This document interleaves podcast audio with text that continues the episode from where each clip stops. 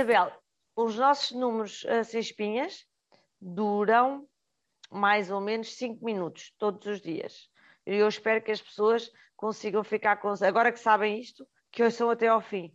E eu estou a dizer isso, Isabel, porque o nosso número de hoje é 2 minutos e 50 segundos. E porquê que é este número que foi a Isabel que sugeriu? Achei muita graça. Alexandra, porque de repente começaram a aparecer, não tanto em Portugal ainda, mas eh, quando eu vou a jornais, eh, a jornais que não são portugueses, normalmente são ingleses ou americanos, e no início dos, do, dos textos, agora tem o tempo que este artigo vai demorar a ler, ou seja, como nós, como se quem apresentar os números sem espinhas, que nos apresentam sempre de forma tão simpática, disser, e agora você vai gastar estar 4 minutos e, e 40 segundos a, a ouvir estes números sem espinhas, ou seja, põe-se um tempo para avisar as pessoas se o artigo ou se a atividade vai durar muito ou pouco tempo. E eu estou dividida em relação a isto. Eu não estou, eu acho péssimo, Isabel, digo já.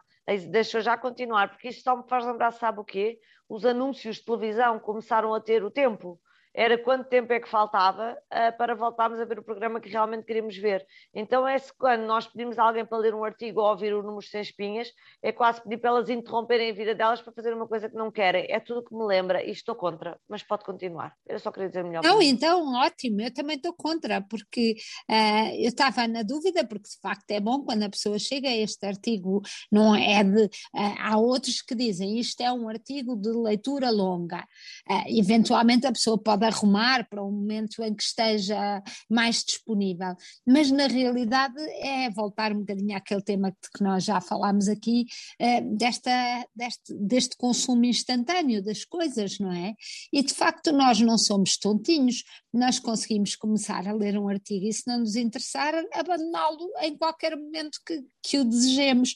Eh, e esta coisa de um bocadinho paternalista, de nos avisarem do, do que aí vem, um, dá-me esta sensação de, é isso, de paternalismo, um bocadinho irritante, não é? Não, é verdade que quando nós víamos um livro, sabíamos a grossura do livro, ah, este é um livro grande, ou este é um livro pequenino, ou um artigo no jornal, ah, isto ocupa a página toda, ou só ocupa metade, mas a certa altura parece que nos estão a infantilizar demais. Não, eu, eu sou a favor a pedir... do poder de síntese, mas. Não, mas, não, mas é... é quase a pedir desculpa pelo tempo que vai demorar, ou a justificar o tempo que vai demorar. E toda aquela coisa.